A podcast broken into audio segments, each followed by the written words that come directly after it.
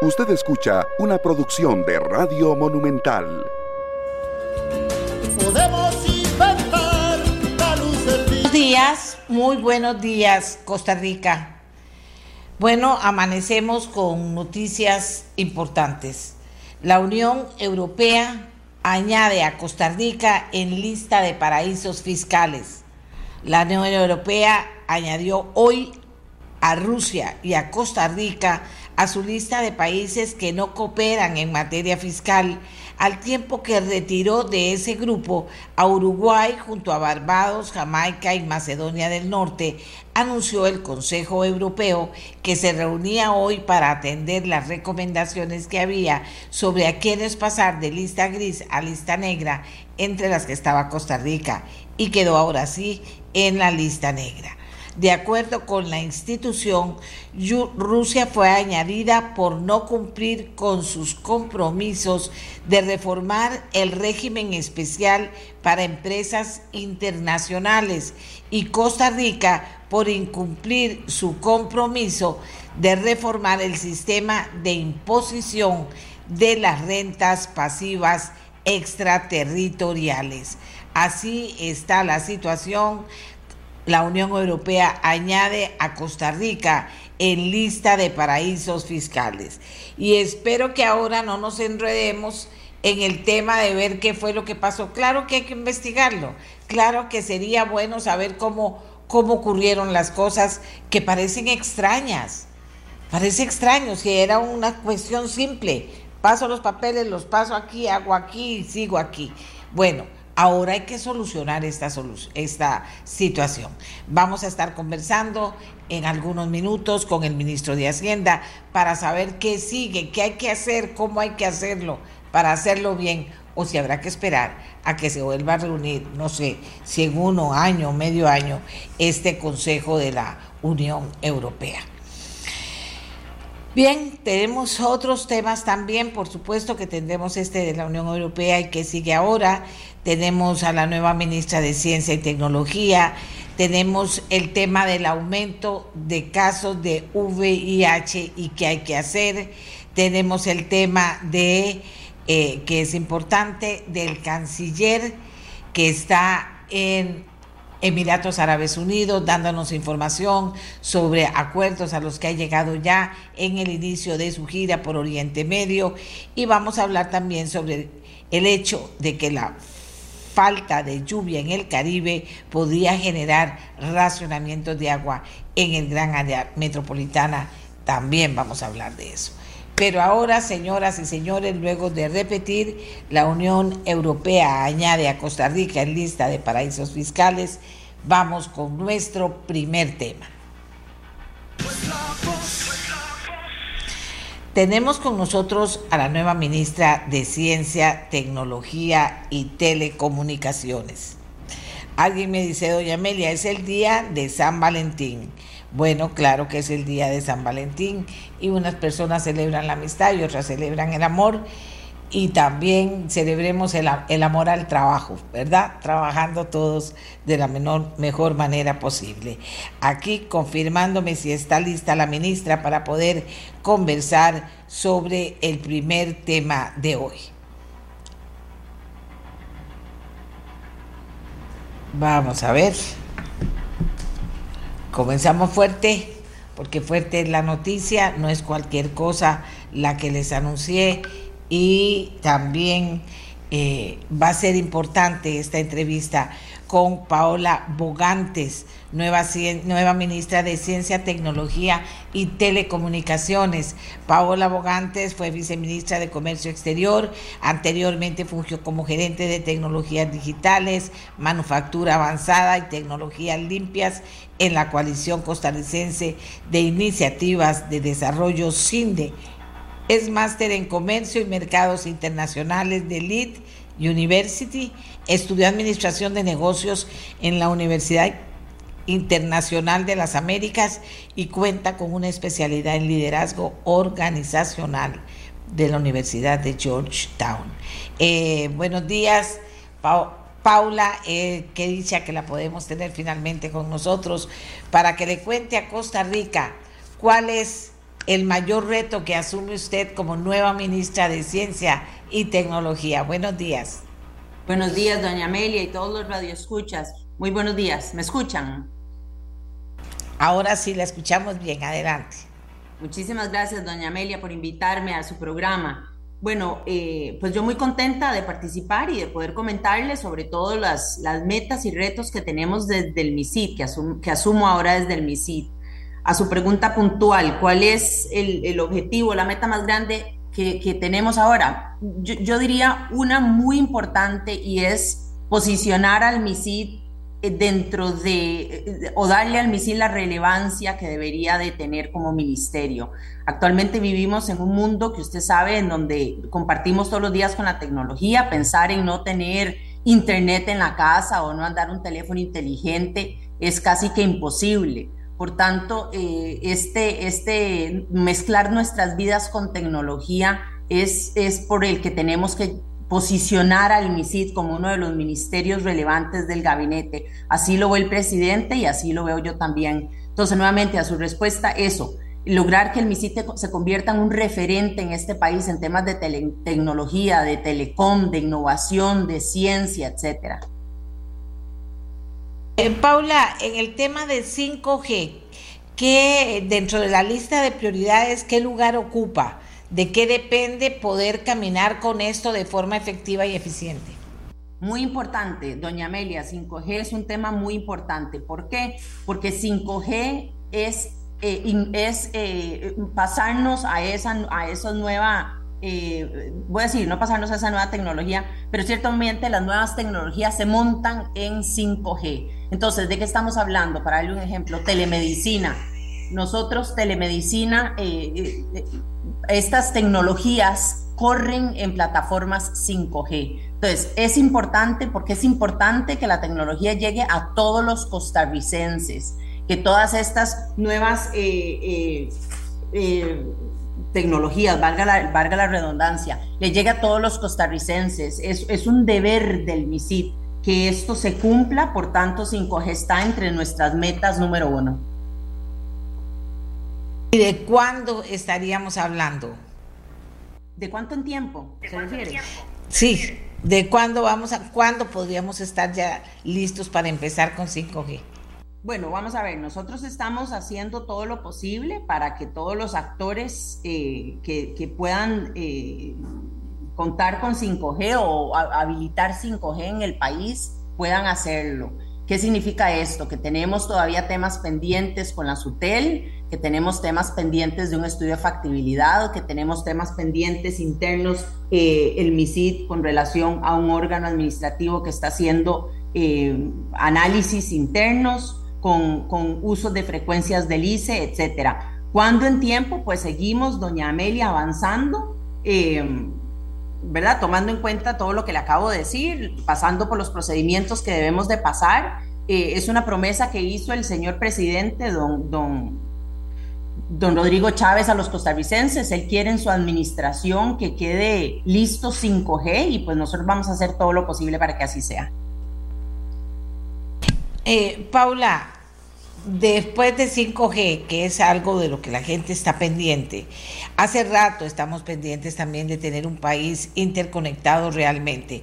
¿Qué papel juega el Ministerio de Ciencia y Tecnología en este esfuerzo para lograr tener a una Costa Rica interconectada de frontera a frontera y más allá? Sí, esto es muy importante, doña Amelia. Una de las metas que tenemos dentro del MISID, por ejemplo, es conectar 24 territorios indígenas, hablando de la, de la conectividad país. Ese es un tema también al que le vamos, es otra de las metas importantes para nosotros. Como usted sabe, el país tiene una penetración importante de celulares móviles, pero no de, de, conexión casa o, o fibra óptica. Es otra de las metas que nosotros tenemos importantes dentro del MISID y pues vamos a hacer todo lo posible para que, para que los, los fondos Fonatel se utilicen de forma óptica, óptima y logremos cumplir con la meta de conectar al todo el territorio nacional. Paula, eh, ¿por qué se vuelve tan difícil? Usted viene del gobierno, ha estado en gobiernos, ¿por qué se vuelve eh, tan difícil poder lograr resultados en Costa Rica y finalmente seguimos hablando de temas que dicen, ¿por qué no han prosperado? Yo quiero que prosperen ahora y que caminen. ¿Qué es lo que hace que se dificulten las cosas para, para no ser más rápidas de lo que son? Esa es una muy buena pregunta, doña Amelia. Em, yo creo que primero que todo, por parte del gobierno, tiene que haber voluntad de hacer las cosas. Eh, y esta voluntad tiene eh, o trae, conlleva eh, muchas batallas que hay que, que, hay que tomar. hay que incomodar a actores, ¿verdad? Pero todo dentro de una meta de lograr cumplir con, con, un plan que, se, que en este momento se, se, se forjó el presidente con los diferentes ministerios. Eh, creo que también hay que reconocer las debilidades y también hay que reconocer que tal vez ciertos modelos que se establecieron en el pasado en la actualidad no funcionan. Yo creo que como dije, es una voluntad de todos los actores de sentarnos a la mesa y, y, ponernos de acuerdo en cuál es la meta y cuál es la hoja de ruta que tenemos que llevar. Y en esa hoja de ruta hay que hacer ajustes, doña Amelia. Entonces, de nuevo, yo, yo, yo, yo lo resumo en voluntad. Si el, si el sector público tiene voluntad y, el empeño de poder sacar las metas, pues entonces hay que sentarnos, poder articular entre instituciones y, hacer los ajustes necesarios. El tema de MISID dice es que ejecute, dicen algunas de las personas que están, que están escribiendo en este momento, que el MISID ejecute. ¿De qué depende? ¿Por qué no ha ejecutado como debía? Bueno, esto responde mucho a lo que acabo de, comentar. Vamos a ver, yo ahora como jerarca tengo las metas o estamos terminando de definir, las metas ya se habían establecido en mi sitio, pero lo que estamos terminando de definir entre los equipos es, es, una hoja de ruta, cuáles vamos a ir cumpliendo y de, qué forma. Esto se tiene que, tiene que quedar claro entre todo el ministerio y así lo estamos eh, armando entre los equipos. Para darle un ejemplo, voy a hablar de ciberseguridad. ¿Cuál es la estrategia de ciberseguridad del país? Cuáles son las etapas que se deben de ir cumpliendo. Y conforme se definen o conforme quedan definidas las etapas, las vamos ejecutando. Se tienen que pensar, como dije, en actores estratégicos que van a hacer posible que esta ejecución se lleve a cabo. Eh, hablábamos de 5G, es importante que estemos articulados con la SUTEL, por ejemplo, es importante que la Contraloría nos apoye en, que las metas se logren, es importante que el ICE también eh, haga lo propio las otras operadoras, etcétera. Eh, aquí es un tema de, que nos articulemos todos los, los, eh, los jugadores de este partido, eh, definamos un objetivo meta y lo cumplamos.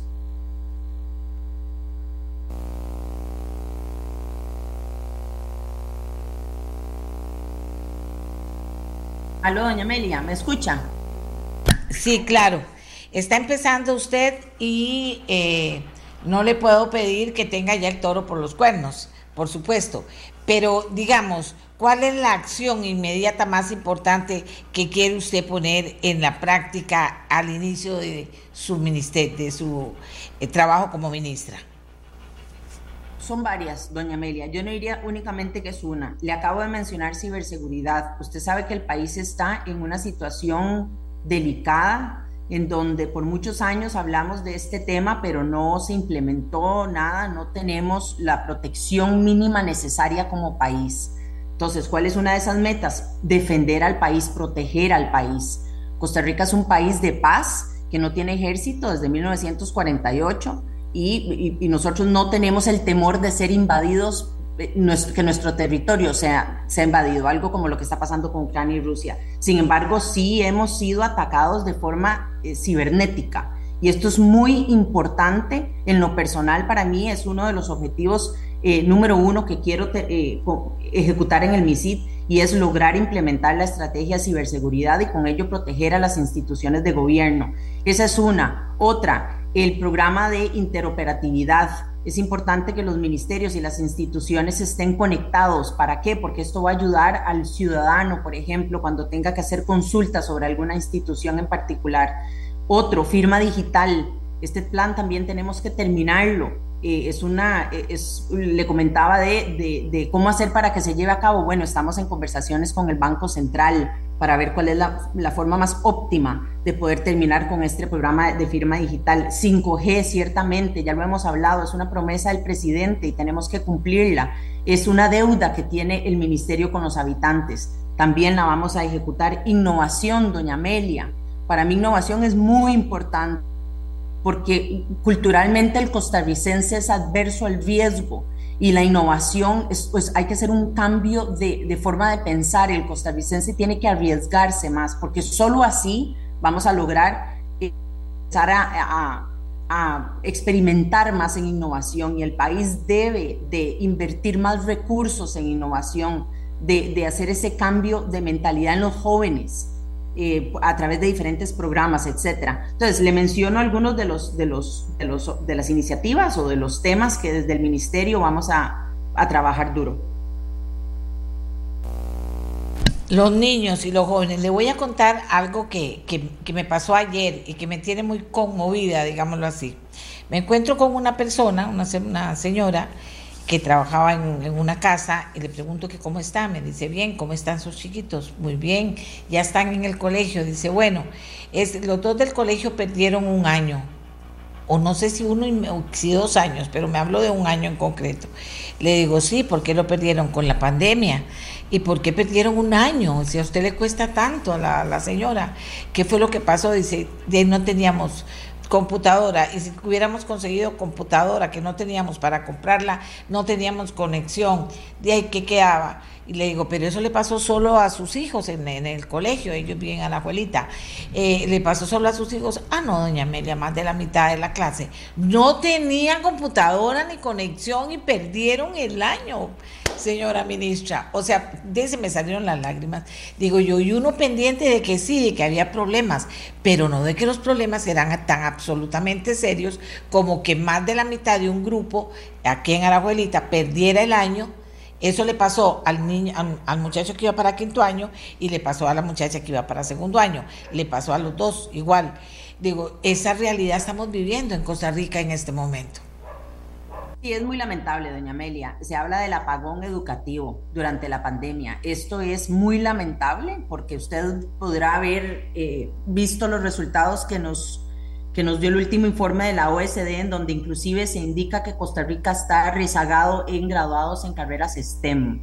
Eh, pero nos podemos ir más atrás. Usted acaba de dar un mensaje en lo que tiene que ver con educación primaria y secundaria es, muy lamentable, es una meta que tiene también el MISIT. Usted sabe que se cuentan con los fondos FONATEL, los cuales, eh, cuyo objetivo es lograr llevar, eh, disminuir la brecha en telecomunicaciones en todo el país. Nosotros tenemos como meta eh, aportar 1.680 dispositivos a los CESIS y un número similar al, se estarían aportando al Ministerio de Educación y a la Caja. Entonces, esto es un trabajo, como yo le decía, una, otra de las metas que nosotros tenemos o revisiones que tenemos que hacer es cuál es cuál es el uso que se le está dando al fondo Fonatel, porque ciertamente Fonatel puede ser una vía para lograr eh, eh, pues atender ese problema que usted acaba de describir, ¿verdad? ¿Cómo hacer para que los niños tengan acceso a computadoras? Más allá de que puedan llegar a un CESI ubicado en alguno de las, ¿verdad? Los, los 180 me parece que son los CESIs que tenemos en todo el país eh, más allá de poder que, el niño pueda ir a un CESI a hacer su tarea, perdón, 280 por ahí, eh, que pueda hacer su tarea, es aportarle equipo a través de Fonatel, darle equipo al MEP para que también ellos puedan tener equipo en las aulas. Entonces, es muy importante que, que eh, lo que decías, vivimos en un mundo en donde la tecnología está, todos los días nosotros nos mezclamos con la tecnología. Por tanto, es importante que los niños, sobre todo, cuando están, eh, se están educando, eh, estén haciéndolo con tecnología, sobre tecnología. Y para ello están, es el Fondo Fonatel, para eso se creó el Fondo Fonatel. Entonces, es importante que lo que analicemos, que hagamos un, un, una visión de letra menuda, si se quiere, de cómo se han estado utilizando estos fondos y cómo hacer para que se, se utilicen de forma más óptima.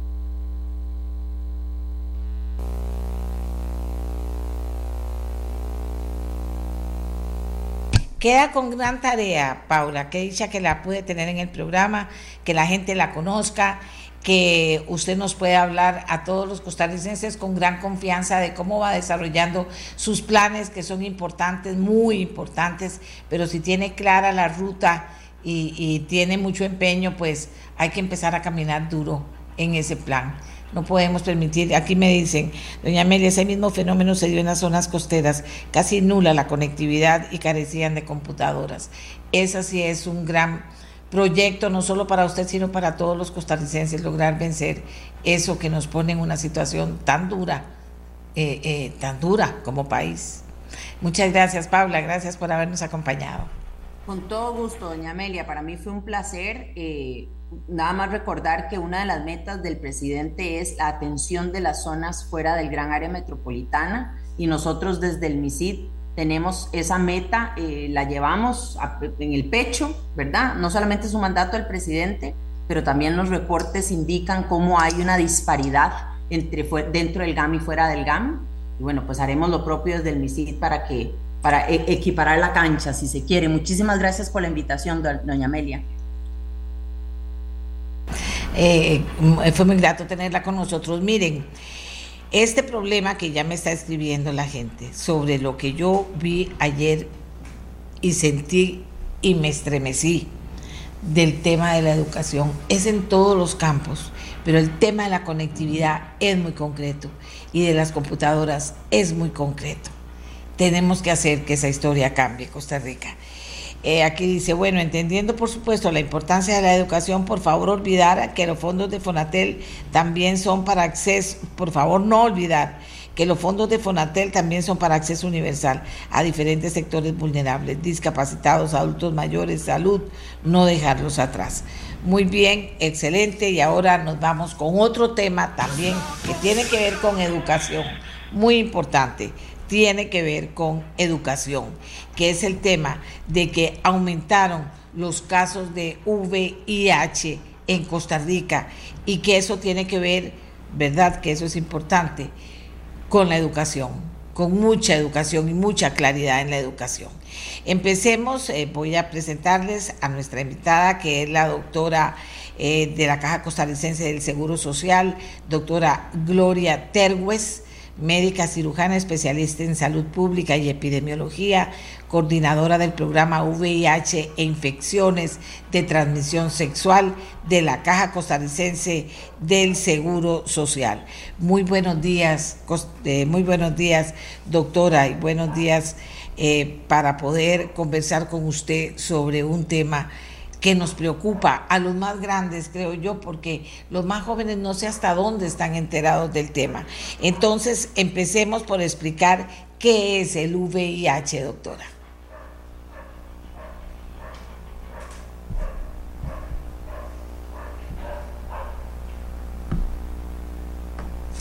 Doctora.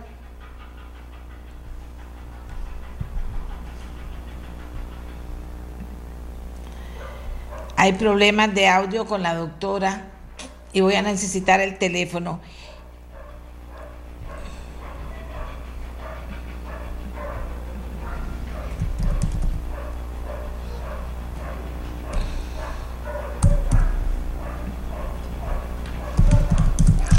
Bueno, como les decía, mientras resolvemos el, problema, eh, Ah, bueno, me dicen que ya está lista, doctora Terwes. Adelante. Buenos días, ¿cómo está, doña Amalia? Muy bien, muchas gracias. Decía que era importante tal vez empezar esta conversación por explicarle a los costarricenses que están escuchando eh, qué es el VIH. Eh, sí, eh, muchas gracias por este espacio. Realmente eh, hemos bajado un poco la guardia a nivel nacional. Es un tema muy importante, ¿verdad? A nivel nacional e internacional, porque sigue cobrando vidas y sigue infectando personas. El VIH es una infección lógicamente por un virus, por eso se llama VIH, infección por el virus de la inmunodeficiencia humana. Es una enfermedad que puede presentarse asintomáticamente en muchas personas, pero que también puede presentar síntomas de una manera moderada y también eh, síntomas de una manera grave, que es lo que le conocemos como la etapa SIDA. Sin embargo, en estos momentos hablamos mucho más del VIH que de SIDA, porque definitivamente en el mundo y en nuestro país tenemos pues tecnologías que definitivamente han logrado detectar tempranamente la infección. Pero ¿qué es lo que pasa?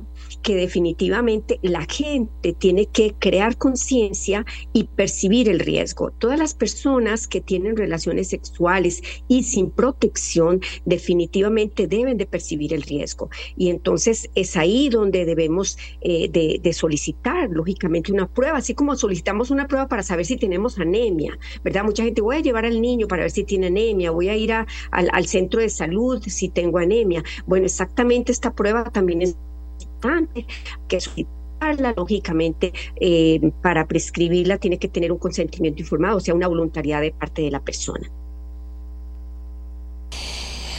Doctora, eh, entendemos que en este momento hay un aumento en los casos de personas con VIH.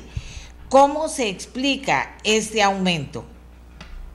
Sí, el aumento siempre ha sido gradual y progresivo. Hay años donde hemos tenido más casos nuevos que otros años. Sin embargo, podríamos decir eh, de que definitivamente este aumento eh, que estamos viendo post pandemia eh, puede ser también consecuencias de la pandemia, porque no tanto precisamente porque los, los casos se hayan infectado durante la pandemia, es que como por la pandemia tuvimos que paralizar o pautar algunos servicios que no eran COVID, ¿verdad? Entonces mucha gente pues no pudo eh, continuar, digamos, como sus servicios fluidos a través de los servicios tanto públicos como privados. Entonces mucha gente no se le pudo hacer la prueba, que podía estar demandando la prueba o queriendo hacerse una prueba. Pero digamos que este aumento, eh, doña Amelia, realmente eh, desde el punto de vista de la epidemiología se puede pensar de dos formas. Uno, que la persona todavía cree que no, no tiene el riesgo, o sea, yo no percibo riesgo, no me va a pasar, lo hice una vez, no me va a pasar.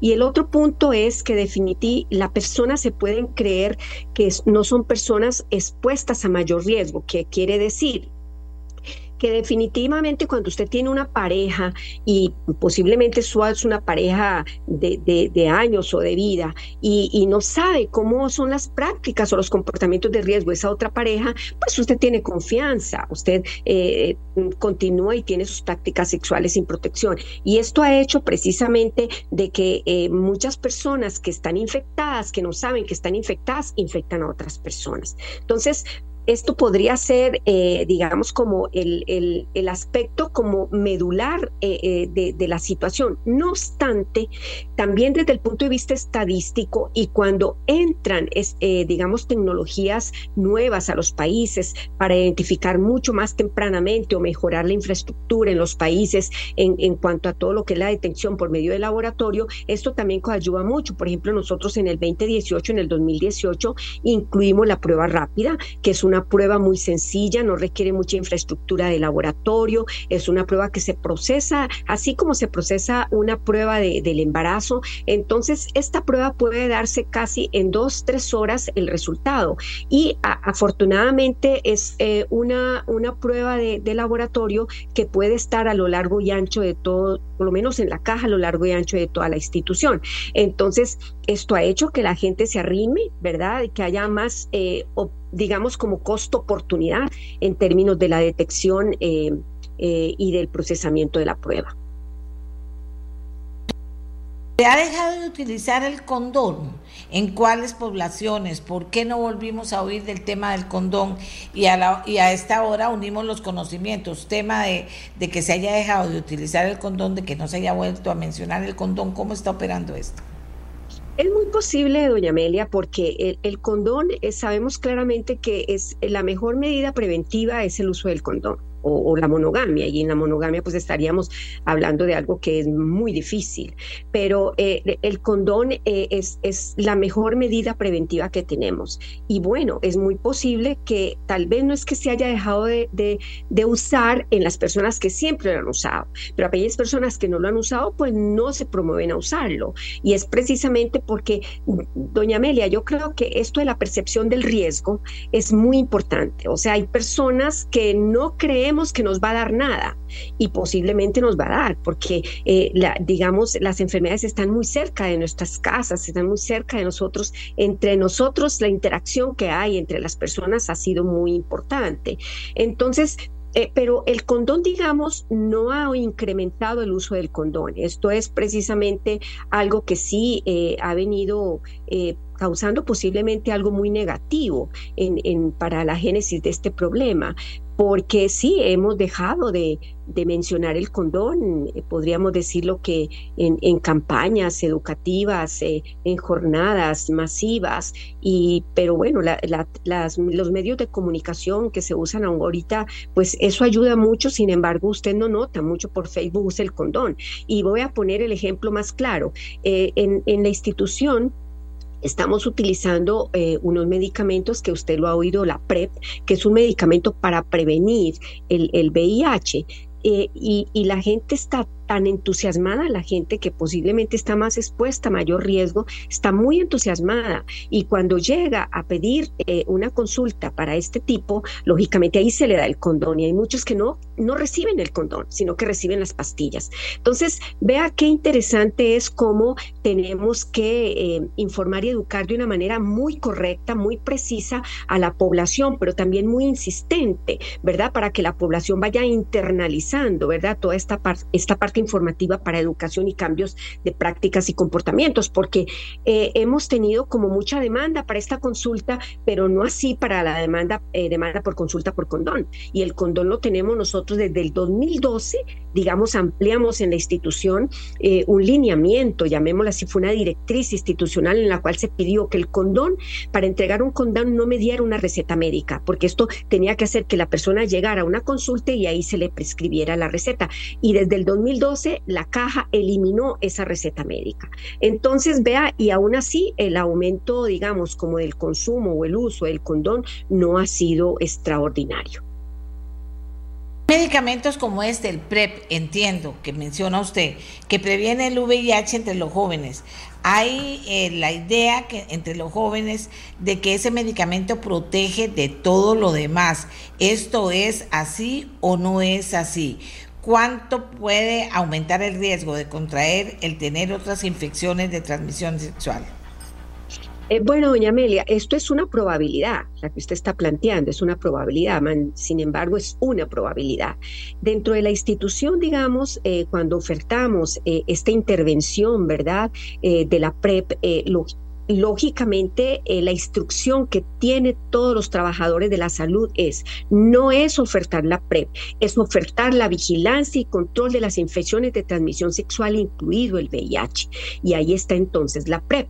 Dentro de este paquete, además de hacerse la prueba antes de recibir el tratamiento, ¿verdad? Profiláctico, se tiene que hacer pruebas para otras infecciones de transmisión sexual. Y estamos encontrando, ¿verdad? Mayor prevalencia de sífilis que lógicamente de VIH y sin embargo eh, eh, las personas no, no se esmeran por ir a pedir eh, pruebas para otras infecciones de transmisión sexual. Entonces, ¿qué pasa? Que muchas personas jóvenes, definitivamente más jóvenes que otras, eh, llegan con la expectativa de que tomar la PREM no me va a dar VIH, pero no han hecho, digamos, como ese insight de la importancia de que los mecanismos de transmisión del VIH son muy iguales para las infecciones de transmisión sexual.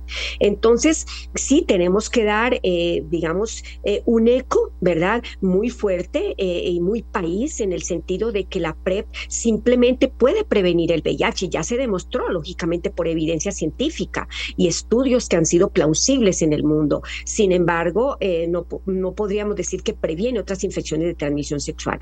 Hay muchos países como nosotros, tenemos mucho más sífilis que VIH y mucho más sífilis, por ejemplo, en niños recién nacidos que, que VIH en niños recién nacidos esto te nos hace pensar y, y, y, realmente repensar y reorientar todas esas estrategias de que es muy importante las iniciativas nuevas, pero que o estrategias nuevas mundiales y que el país las vaya adoptando o adaptando, pero también no hay que bajar la guardia en otras otras patologías que son vinculantes, ¿verdad? A todo lo que es la, la digamos, las prácticas sexuales sin protección. Entonces, aquí nuestra institución, yo se apuesto por nuestra institución, que cuando se hace, em, eh, cuando se pide la profilaxis eh, para evitar eh, o no transmitir la infección del VIH o no infectarse por VIH, se le da todo un proceso de información e inducción para otras infecciones de transmisión sexual. Doctora, ¿se va a ampliar el acceso a la PrEP cuándo y dónde? Sí, mm, sí, licenciada, lo vamos a ampliar. Estamos en espera todavía de de, adquirir el medicamento eh, dentro de nuestro presupuesto institucional. Por ahora estamos todavía utilizando eh, medicamento donado por el Fondo Mundial de Lucha contra el VIH Em, y lo vamos a ampliar, por lo menos, eh, doña Amelia, lo vamos a tener en al menos dos o una área eh, en cada una de las direcciones regionales de la caja, ¿verdad? O las regiones eh, que tenemos a nivel de país. esto porque no es tan fácil introducir este, esta estrategia. ¿Por qué? Porque tenemos que preparar muy bien a los profesionales de la salud que están impartiendo esta consulta, porque la PrEP no es un medicamento inocuo. La PrEP en personas que están enfermas de riñón o que tienen problemas de hígado o problemas de anemia, problemas óseos, esto puede ser un riesgo importante. O una persona que esté en un periodo de ventana del VIH.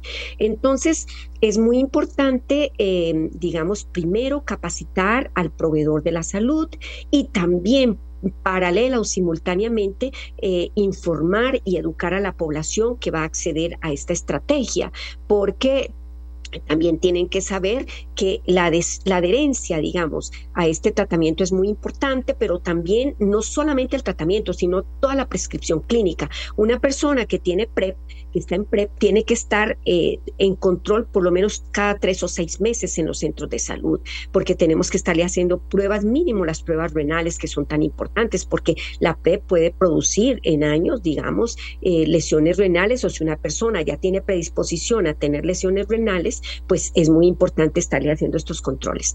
Entonces, sí, para nosotros es, es una estrategia muy buena, eh, lo, como le digo, no única ni sola como una consulta, tiene que ser un paquete de intervenciones para lograr y garantizar prevenir las infecciones de transmisión sexual, incluyendo la detección de otras infecciones y el tratamiento de esas infecciones, incluyendo también el uso del condón.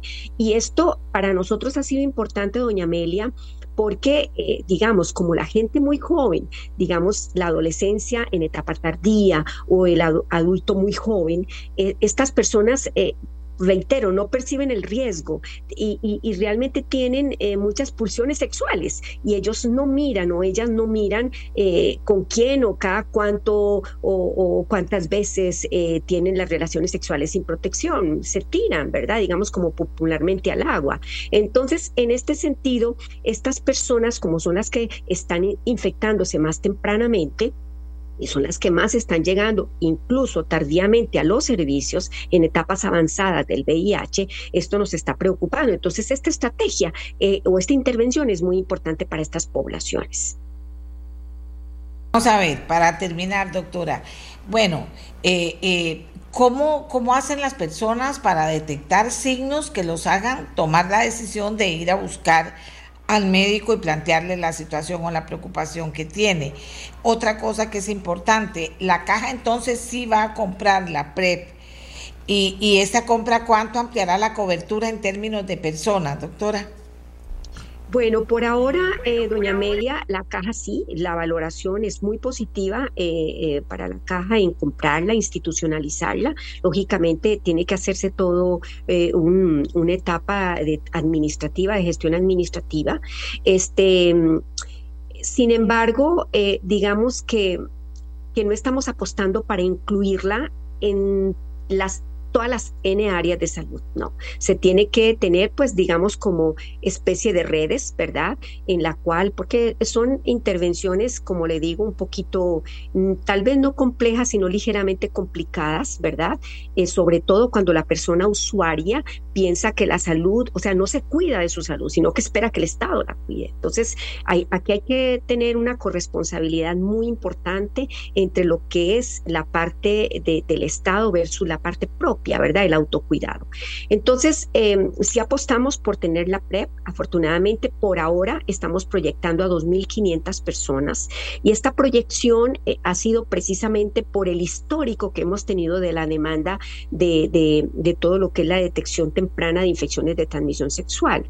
Entonces, lo hemos hecho con base a estos números y también con base a números que la Organización Mundial de la Salud nos ha aportado con el comportamiento en otros países. Pero digamos como a corto plazo, estamos hablando de 2.500 personas. De hecho, en nuestra institución tenemos algunas metodologías de proyección y estimación en medicamentos que se basan mucho en el histórico, ¿verdad? Puede ser tres años anteriores, eh, en el sentido de cuánta persona ha demandado necesariamente todas las que demandan no necesariamente entran a PrEP, porque hay unas personas que no pueden entrar a PrEP alguien que quiere PrEP y que ya le identificamos que es una persona que tiene VIH y no sabía que estaba infectado. Entonces, esa persona no puede entrar. Una persona que quiere PrEP y que ya le encontramos lesiones renales, ¿verdad? O daño renal, no puede entrar a PrEP. Una persona que puede tener una densidad ósea lógicamente lesionada, entonces tampoco puede entrar a PrEP. Entonces, hay muchas razones en que, en que tendríamos que hacer primero una evaluación clínica y de seguimiento, ¿verdad? En el momento cero, en, al mes y, y ya después del mes podríamos estar hablando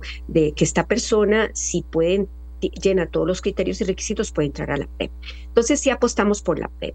Y por el otro lado, pues no vamos a bajar la guardia en todo lo que es em, el, ofrecer el condón, el, dispensar el condón. Eh, úselo o no lo úselo eh, eh, estamos pidiendo que las organizaciones no gubernamentales también apoyen en el uso del condón, porque hubo mucho movimiento y usted se dio cuenta cuando que, ya la caja no trae la PrEP, que, la PrEP se suspendió y en cambio usted no ha oído movimientos en, en, cuanto a que la gente no use el condón. Entonces yo creo que tenemos que trabajar en todos los ámbitos, en todo el radio de las circunferencias, por, de la circunferencia, porque eh, si, solo hacemos un parche, de nada estamos hablando de resolver un problema de salud en el país. Muchísimas gracias, muy clara, doctora Gloria Terwes, que es la coordinadora del programa VIH e infecciones de transmisión sexual en la caja. Hay que estudiar del tema, hay que leer del tema, hay que usar condón. Gracias. Acuérdese aquella campaña. Sí, sí, hay que usar condón. Muchísimas gracias, doctora, por habernos acompañado. Y nos vamos con otro tema. Nos vamos con otro tema. El tema, el tema del día porque eh, estamos eh, muy pendientes de la decisión de la Unión Europea que añade a Costa Rica a la lista de los paraísos fiscales, que la Unión Europea añadió hoy martes a Rusia y a Costa Rica a su lista de países que no cooperan en materia fiscal, al tiempo que se retiró de ese grupo a Uruguay, a Barbados, a Jamaica y a Macedonia.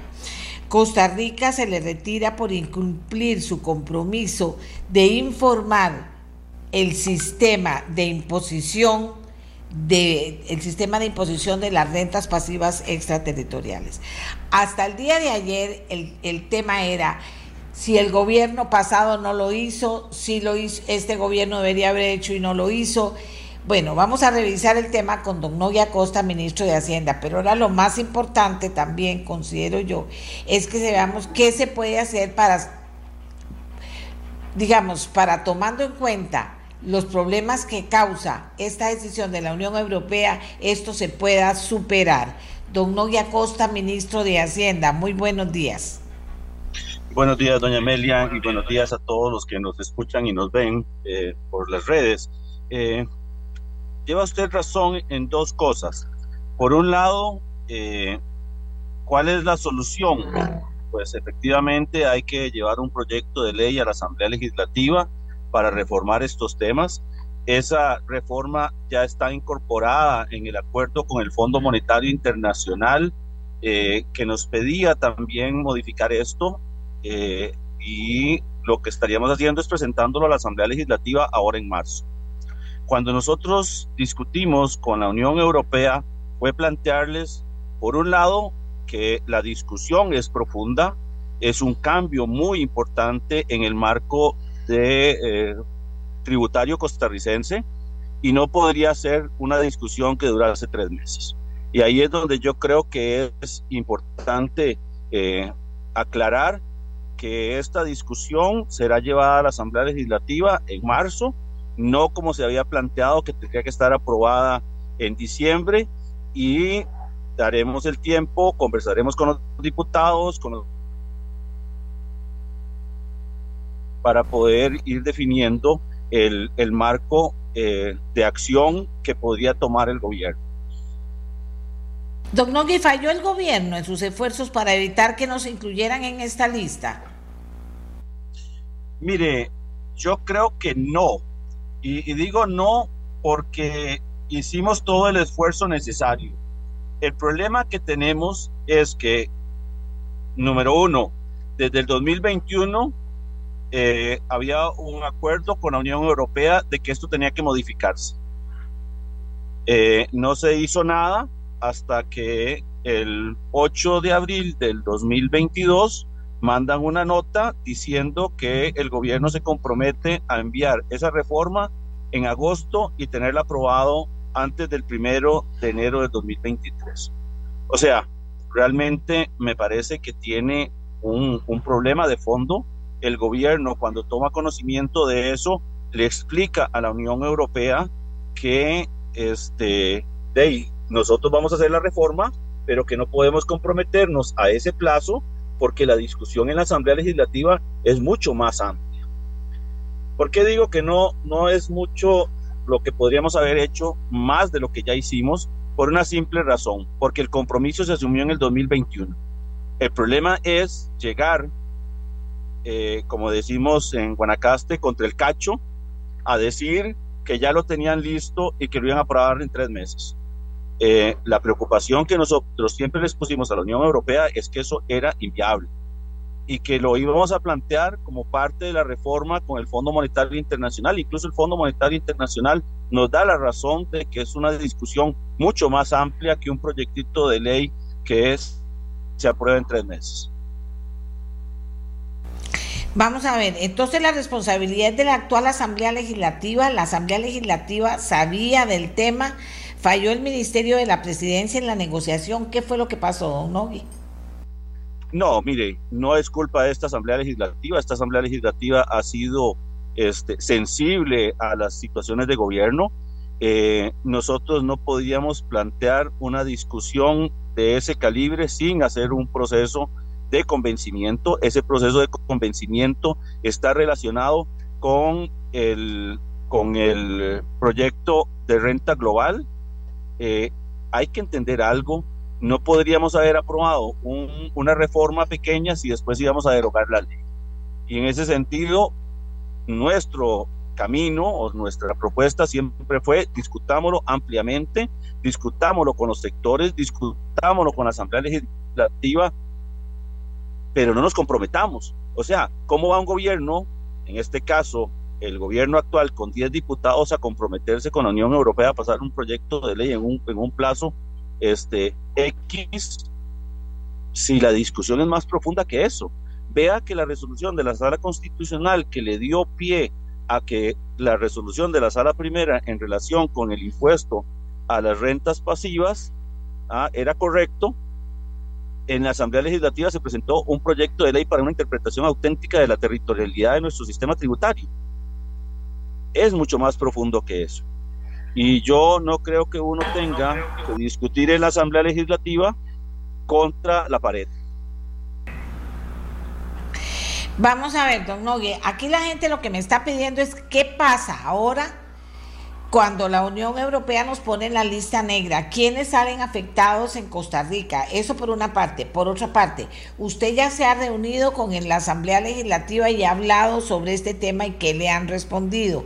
Vamos por partes para poderlo poner más o menos eh, en una dimensión porque hay muchas preguntas.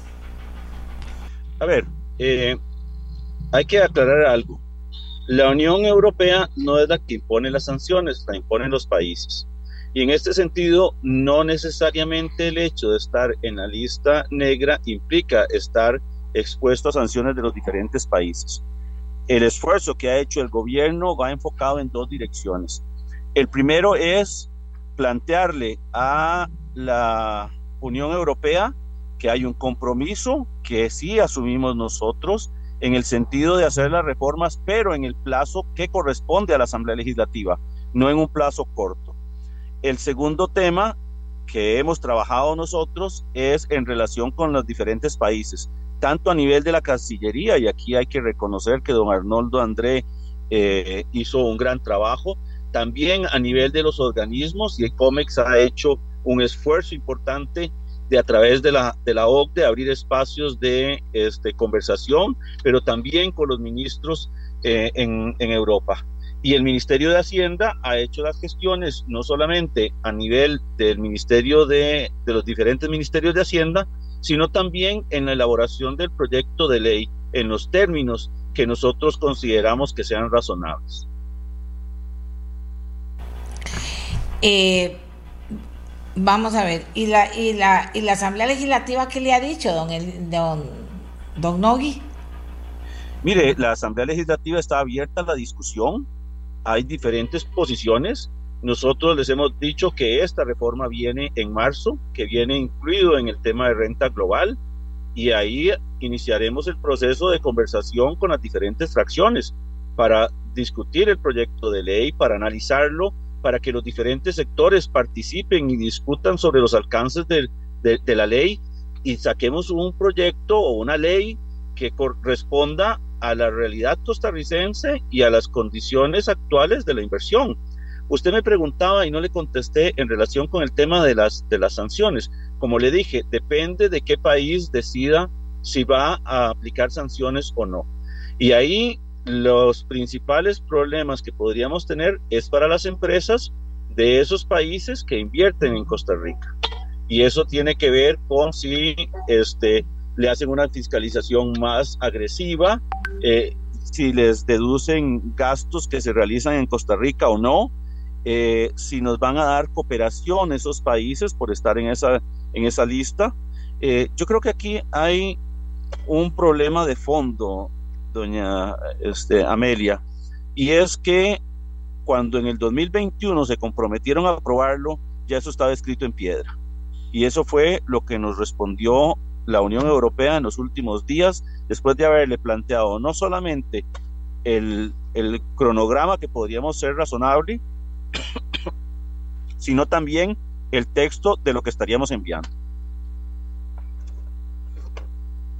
Y don Elian Villegas, estoy esperando a que me digan, ah, bueno, aquí tengo inclusive las declaraciones de don Elian Villegas, porque el tema ahora está planteado en alguna dimensión por ese lado, por lo que dijo el presidente de la República. Vamos a ver si me le pueden dar buen volumen a don Elian para que lo escuche don Nogui, para, para pedirle una reacción a don Nogui. Adelante.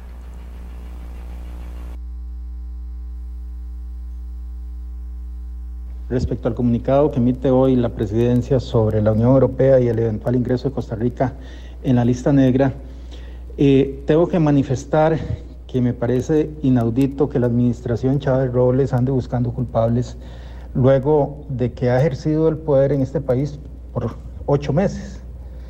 Y luego de que en el mismo comunicado señalan que tenían conocimiento de la situación y que en vez de presentar el proyecto de ley que les dejamos listo, que estaba absolutamente preparado, eh, pues se dedicó a buscar que le readecuaran la fecha.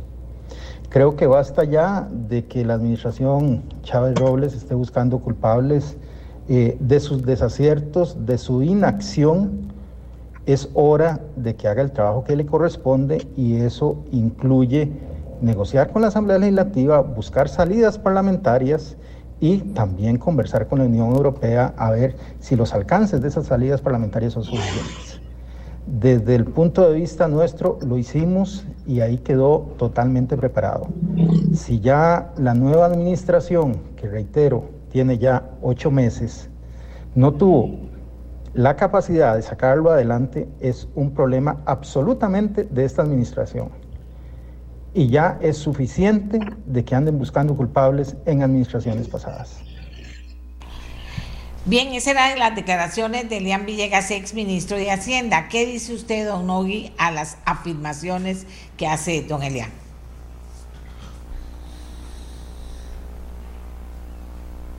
Eh, Amelia, don Elian lo que nos dejó fue una hipoteca. Y nosotros tratamos de, de readecuar el plazo porque era inviable. No dejó el proyecto listo, eso no es cierto. Y si lo hubiera tenido listo, ¿por qué no lo presentó él? Esa es una pregunta que deberíamos tratar de contestar. ¿Por qué llegar y dejar un compromiso a un gobierno que viene entrando, que quiere, que cree más que en los parches, en una reforma integral, decir que, que estaba listo? La pregunta es si ellos conversaron con el sector empresarial para contarles hacia dónde iban las cosas. Hay que entender algo, ellos presentaron un proyecto de ley a la Asamblea Legislativa sobre renta global dual. ¿Por qué no iba ahí si el acuerdo tenía tanto tiempo? lo que estamos aquí diciendo, doña Amelia, es, nos encontramos una hipoteca, una cuenta por pagar, que era inviable pagarla en los términos en los que se, que se convino y lo que tratamos de hacer fue cambiar. Tanto así que el Fondo Monetario Internacional estuvo de acuerdo con nosotros de que lo planteáramos ahora en marzo, porque no es un cambio sencillo. Este país en toda su historia ha tenido un sistema tributario cedular y territorial, en donde solo se paga por las rentas generadas en Costa Rica. Ese cambio es un cambio importante para los empresarios, para los costarricenses, y yo creo que no era viable llegar y decir que dejaron un proyecto listo en donde ya no tenían ningún tipo de responsabilidad porque de, ya no eran gobierno comprometerse a algo que va a ser un gobierno que no es el suyo, no creo que sea lo razonable. Don Nogui, entonces, ¿le preocupa que haya sanciones o no le preocupa que haya sanciones ni que haya un impacto negativo? ¿Cómo está manejando el tema usted como ministro de Hacienda y el gobierno en general? Mire, hemos hecho un gran trabajo. He de, de decir que don Arnoldo puso todo el, la Cancillería a trabajar en función de conversar con los diferentes países para plantearles las condiciones en las que estamos, la necesidad de que esto no es eh, algo que vayamos nosotros a no cambiar o que estamos opuestos al cambio, sino que tienen que tener una sensibilidad en relación con cómo se maneja Costa Rica. Y Costa Rica tiene un Congreso que tiene unos plazos, que tiene un trabajo que hacer, que discute, que razona, y eso hay que respetarlo. Decir o comprometer el gobierno que en tres meses tenemos que tener aprobada una ley, me parece que es bastante eh, abusivo de parte del Poder Ejecutivo poner a, a discusión en la Asamblea Legislativa un proyecto que prácticamente no podría debatirse. Don Nogui, cuando usted habla, yo entiendo lo de los tiempos en la Asamblea, pero cuando usted habla con los diputados y con las fracciones, corríjame que usted sí lo ha hecho, eh, ¿usted qué, qué espíritu siente? ¿Que se va a durar más de tres meses? O sea, que quieren una discusión amplia sobre el tema o que entienden, digamos, que hay prisa para nosotros por cumplir con él. ¿Cómo está el tema? Mire, yo siempre que converso con los diputados encuentro receptividad en relación con el fondo del, proyecto, pero aquí no solamente importa el fondo, sino la forma. Y ahí yo creo que hay espacios de conversación que, que tenemos que agotar. Hay que entender algo, un proyecto de ley se envía a la Asamblea Legislativa, es enviarlo a la Asamblea Legislativa implica su publicación, hay un plazo para publicarlo, hay un plazo para mandarlo a comisión, hay un plazo que se tiene que agotar en la comisión para dictaminar y después va al plenario. Eh, decir que tres meses es tiempo suficiente es no conocer la dinámica parlamentaria. Yo creo que desde el punto de vista práctico también es un tema que tenemos que discutir de manera reposada. Eh, la Unión Europea, ustedes últimamente hablaron con ellos antes de que tomaran la decisión, les dijo algo en particular, ¿qué fue lo último que les dijo la Unión Europea antes de incluirlos en la lista negra? A ver, lo que nos dijeron es, vean, eh, este fue un acuerdo de gobierno. Eh, ustedes se comprometieron y tenían que cumplir en ese plazo. Lo que nos están planteando a nosotros es que el hecho número uno de que estemos en la lista negra no implica sanciones y que esas sanciones van a depender de la voluntad que el país muestre para cambiar el sistema. Y ahí hay una evaluación que se hace en octubre y nosotros estaríamos avanzando rápidamente en las discusiones en la Asamblea eh, con el proyecto que ya hemos acordado con el Fondo Monetario Internacional. Ese proyecto de ley, como le dije, va a ir, va a ser discutido y será aprobado en el momento en el cual se haya agotado la discusión a nivel de la Asamblea. Eh, en este sentido, la Unión Europea está abierta, nos ha dicho que mantengamos una comunicación fluida con ellos, ya lo, lo, lo hemos abierto, discutimos nosotros durante todo este tiempo eh, las posibilidades que teníamos nosotros para cumplir y de ahí seguiremos en este proceso de diálogo. No, no, nunca hemos cerrado la puerta. Incluso este, en estos días hemos mantenido conversaciones ya a nivel de, ministros, como les decía, porque son ellos los que toman la decisión. Y esa decisión de, va a tener este, consecuencias para el país, pero va a evidenciar el interés de, de Costa Rica de poder trabajar en conjunto con ellos para salir de esa lista. Don, y ahora hemos entrado en un dime que te diré con este tema de qué fue lo que pasó. Eh, lo que usted nos menciona de, lo que le ha comunicado la Unión Europea, todo eso está por escrito, todos ustedes lo tienen en documentos. Mire, tenemos algunas notas que se habían intercambiado con la Unión Europea. Hemos estado haciendo un expediente de toda esta este, consideración, eh, sobre todo para poder sustanciar el proceso que vamos a, a seguir hacia adelante. Eh, nos preocupan dos cosas en relación con este tema. Eh, no es cierto que hayamos avanzado tan rápido, no es cierto que ya hemos tenido un proyecto de ley, hemos tenido que trabajar en eso volvimos a mandar otro texto a la Unión Europea para ver si ellos validaban esas reformas como suficientes y estamos en ese proceso. Eh, como le dije, eh, el problema es que teníamos una cuenta por pagar cuyo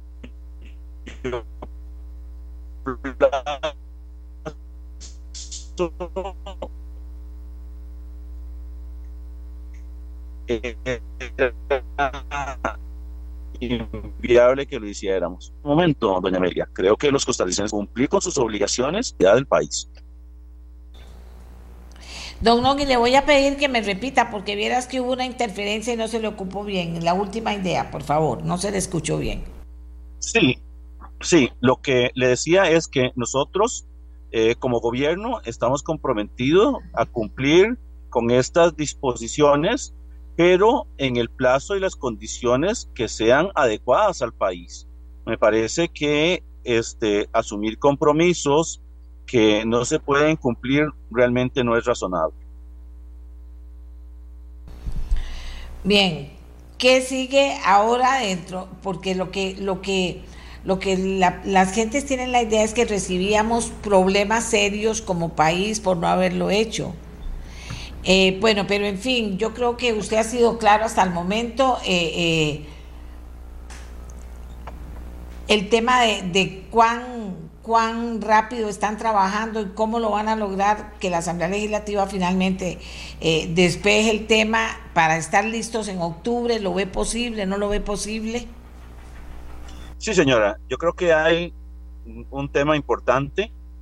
Eh, este gobierno eh, va a mandar un proyecto de renta global que incorpora esta reforma mucho más consensuado, mucho más acabado eh, y creo que eh, el, proceso va a ser más simple en la Asamblea Legislativa. Yo creo que la Asamblea además es muy sensible a la necesidad de hacer un sistema tributario más equitativo y eh, en este sentido el proyecto va en esa dirección. Muy bien, don No, y aparte de esto, que es el tema del día de hoy, ¿verdad? Es el tema del día y entenderlo y ver qué va a pasar. ¿En qué otro tema urgente está trabajando usted ahorita? Bastantes, doña Amelia. Primero, seguimos trabajando fuertemente con el tema de Hacienda Digital. Eh, estamos trabajando en el tema de empleo público, estamos trabajando en el tema de eh, un empréstito que, va a ir a la Asamblea Legislativa por 700 millones de dólares para arreglar, arreglar infraestructura este, eh, afectada por las emergencias, pero también para algunas que representan un riesgo inminente, no solamente a nivel de carreteras, sino de puentes, eh, de escuelas, de, de barrios, para tratar de prepararnos mejor para el cambio climático que nos está afectando. Realmente Costa Rica es uno de los países y toda Centroamérica también que está en una zona muy vulnerable eh, y tenemos que construir infraestructura mucho más resiliente. Caramba, ese es otro gran tema, pero va caminando, don Nogui. No hay muchas piedras en el camino o va caminando. Algo que vaya caminando y que lo vayamos a ver listo pronto. ¿Cuándo? A ver, yo creo que lo que tenemos más cerca es lo de los escáneres. Estamos trabajando con Raxa.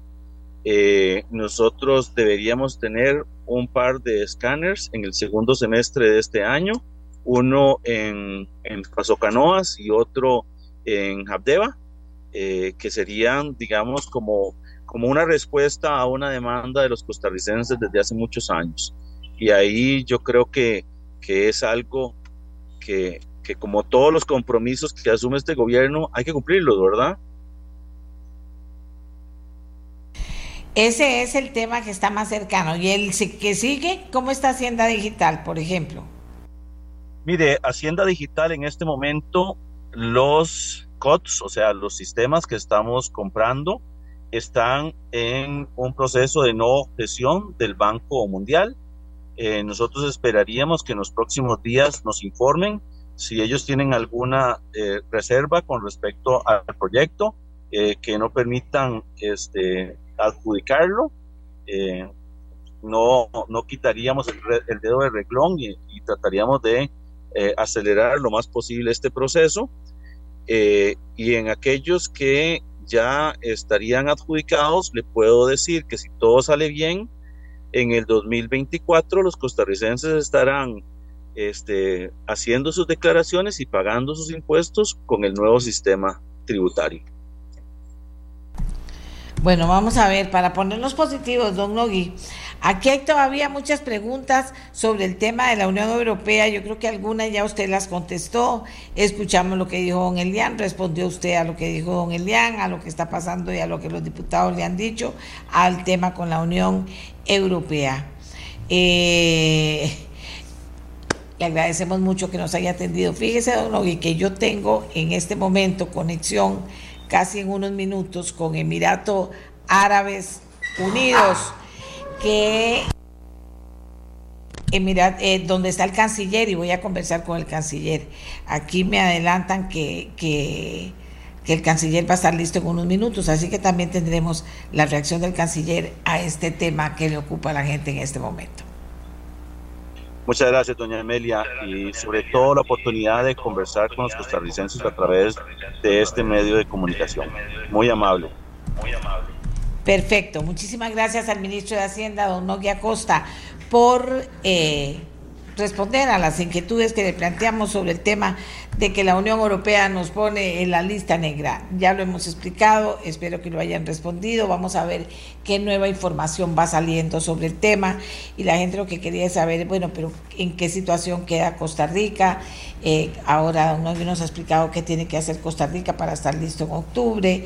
En fin, vamos a esperar nada más que nos confirmen si tengo ya eh, al canciller que está en Emiratos Árabes Unidos, como le dije, está en una llamada, vamos a irnos a la pausa porque él va en el carro y esperamos, eh, bueno, podemos, le, esperamos a que el ministro pues nos atienda. Es una llamada importante, importante por lo que está pasando en Emiratos Árabes Unidos, también en relación con Costa Rica, pero también, por supuesto, por el tema eh, del que acabamos de conversar. Vamos a irnos a una pausa y regresamos con la idea de tener listo ya, que está en una llamada, en su carro allá en Dubái, Emiratos Árabes Unidos, al canciller de la República. Ya regresamos.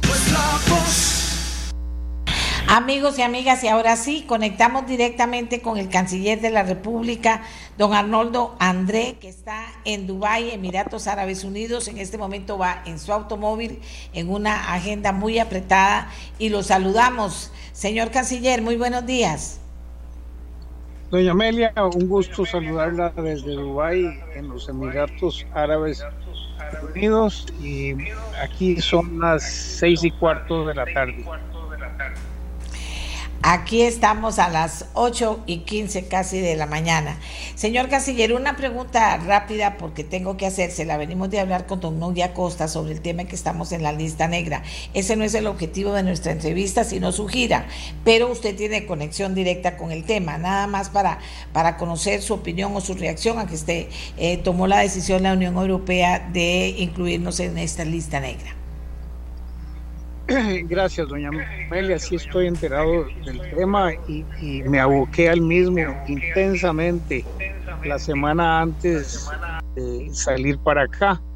Eh, conozco el fondo que consiste en la sugerencia eh, que hace la Unión Europea de hacer dos cambios legislativos en el país. El uno se refiere al a la pretensión de imponer impuestos a los ingresos que tienen sujetos tributarios costarricenses, es decir, costarricenses o empresas domiciliadas en Costa Rica, sobre sus eh, depósitos en cuentas bancarias extranjeras. Explico, hay gente y empresas que estando en Costa Rica tiene dineros en Panamá, en Estados Unidos, en, Inglaterra, en Francia. Esos dineros colocados ahí históricamente en el país se ha interpretado que no deben pagar impuestos en Costa Rica porque no son fuente, fuente costarricense la que lo genera. Eh, vino ahora una sentencia de la Sala Constitucional que cambia un poco ese criterio histórico que tenía el país. Y la Unión Europea viene a decirnos que el no tasar con impuestos esos ingresos extraterritoriales significa competencia desleal entre sistemas tributarios y que eh, eh, ellos abogan por nivelar la cancha, para decirlo de alguna forma, y que todos los ingresos paguen impuestos en alguna jurisdicción. En este caso sería en la costarricense. Y por eso generan dos listas, el anexo 1 y el anexo 2. Eh, el anexo 2, donde estábamos, junto con otra gran cantidad de países, eh, son países que están en proceso de reforma de sus leyes hacia ese objetivo. Y el anexo 1 o llamada lista negra cubre aquellos países que no han hecho las reformas. En el caso que nos ocupa desde... ¿Me copia, doña Amelia? Perfectamente, don Arnoldo, perfectamente. En el caso que nos ocupa, eh, eh, en la administración pasada se dieron estas mismas conversaciones y el país por medio de su ministro de Hacienda o Ministerio de Hacienda, eh, en notas que existen y que yo vi, hizo promesas de reforma legislativa en Costa Rica hacia esa dirección. Me parece que se obligaba, eh, que hay una nota de abril del año 21, 22, abril del 22, sí, abril del 22, donde se obligaba a presentar eso a más tardar en agosto del 22 Recuerde que hubo cambio de gobierno en mayo, entonces asumía una, una promesa eh, fuera de su periodo y le prometía a la Unión Europea que para el primero de enero del 2023 esa reforma estaría en vigor. Además de otra que toca otro tema técnico sobre lo que se llama el establecimiento permanente en el país y el intercambio automático de información tributaria entre los países. Yo le he hablado de esto en términos generales, doña Amelia, porque en realidad esto es competencia de don Novia Costa, que es el experto, y su viceministra, que estaba en Europa eh, influenciando y tratando de corregir esta decisión. Pero por, por, cultura general es que también desde Cancillería manejamos el tema porque nuestro rol ha sido exponerle a los embajadores de la Unión Europea en Costa Rica a saber Alemania, Italia, Francia, Países Bajos, Bélgica, eh, a ver si se me va algún otro, creo que eso, y, y la embajadora de la Unión Europea misma, explicarles la intención y voluntad del país de ajustar su legislación a esta modernidad por cuanto queremos continuar recibiendo inversión extranjera directa europea que genere más trabajo y, mejores condiciones en Costa Rica.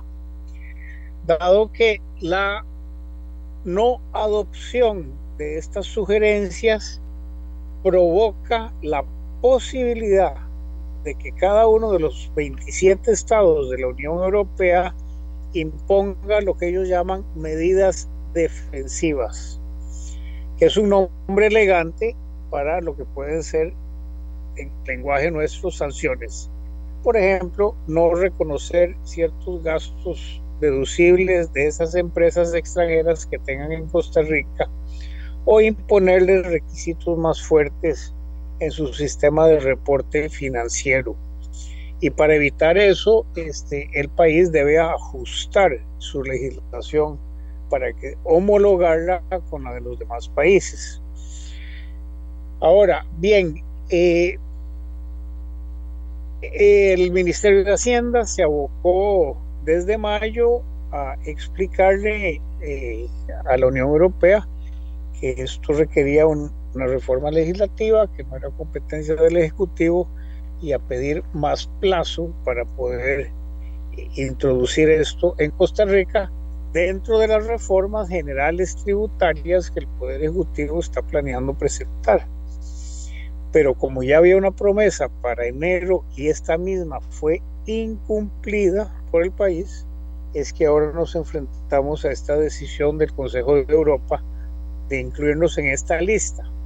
Lo que no significa, y ahí viene el trabajo fuerte de Cancillería ahora, no significa que los estados necesariamente impongan esas medidas defensivas, sino que es optativo. Y ahí es donde nosotros debemos ahora convencer y hacerle creíble a cada uno de los países que estamos trabajando en ello para que no nos impongan medidas defensivas y nos den oportunidad hasta octubre en que se vuelven a reunir para poder este, demostrar que Costa Rica avanza en la dirección correcta. Esa es la situación que conocemos. Yo me he abocado a llamar, por supuesto, a mis homólogos, a los cancilleres de todos estos países. Con algunos he podido hablar, con otros he podido hablar con los jefes de gabinete para explicar de frente eh, la posición de Costa Rica y y evitar eh, cualquier consecuencia negativa derivada de, este, de esta situación. Excelente, señor canciller. Clarísimo todo lo que nos ha explicado eh, y que complementa todo lo que ya nos dijo don Noguia Costa. Pero ahora sí, hablemos de su gira a Oriente Medio, del inicio de esa gira y de que ya en ese inicio tiene buenas noticias que compartir. Sí, doña Amelia, eh, comenzamos con una visita a los Emiratos Árabes Unidos, que es un país de 82 mil kilómetros cuadrados y unos 10, 11 millones de habitantes, dividido en siete emiratos o, autonomías o regiones independientes unidas en una federación con dos principales capitales. Una la capital es Abu Dhabi y la ciudad comercial más conocida se llama Dubái. Eh, es un país con el que Costa Rica tiene relaciones diplomáticas hace unos 13 años y tiene embajador destacado acá, don Francisco Chacón, embajador de carrera, así como nosotros tenemos una embajadora de los Emiratos acreditada en Costa Rica. Eh, y nos invitaron al, al, a, la, cumbre o, foro eh, eh, de gobernanza mundial. Es una especie de versión de, de lo que vivimos en Davos, donde están asistiendo más de 20 jefes de Estado y unos 250 ministros de todo el mundo para discutir las buenas prácticas de gobernanza pública y cómo hacer más eficiente y efectivo el trabajo de gobierno y la implementación y diseño de políticas públicas en beneficio de la población. En ese marco me tocó servir de panelista junto con una señora de Argentina, un señor de Bélgica y un señor de Emiratos sobre algunas de las posiciones eh, costarricenses y en, en, cuestión comparada sobre eficiencia del gobierno en los países. Eh, pero no solo eso, doña Amelia, sino que se aprovecha para tener una multiplicidad de reuniones bilaterales con los distintos ministerios y agencias de gobierno de los Emiratos Árabes y otros países. En concreto, nosotros le dimos seguimiento a, las inversiones que salen desde Emiratos y se están haciendo en Costa Rica.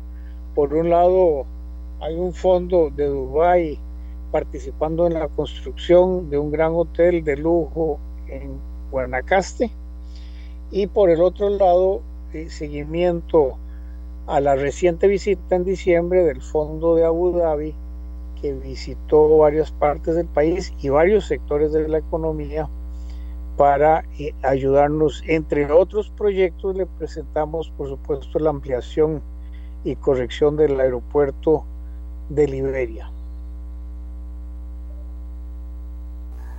Bueno, eso no es poco. Eso no es poco. Eh, eh, y está avanzado y depende ahora de, Costa Rica preparar lo que nos piden para, para poderle dar el ok. Y así es el tema. Sí, sí, señora. Tanto, tanto en ese proyecto como en, otros de interés para los ministerios.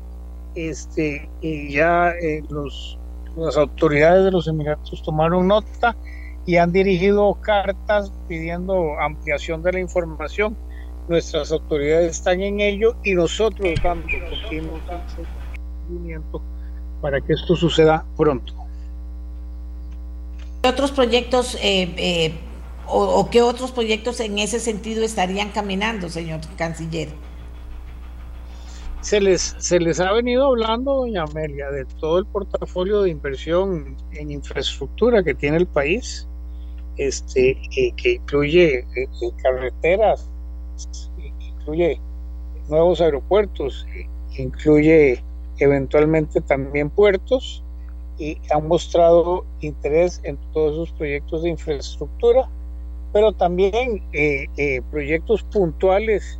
Por ejemplo, me alegra mucho hoy haber oído que le están dando atención a una biblioteca que se quiere hacer para Puerto Viejo en Limón, porque uno de los representantes de los Emiratos visitó turísticamente esa, esa ciudad del sur de la provincia de Limón, eh, quedó muy, muy emocionado con el lugar, le gustó mucho y le quiere, le quiere donar una biblioteca a, a Puerto Viejo. Qué belleza, qué belleza. Entonces está usted lleva un portafolio de muchas cosas en esta gira que no es corta, que es larga. Eh, ¿Cuántos días en Emiratos, en Emiratos y hacia dónde se dirige ahora, señor canciller?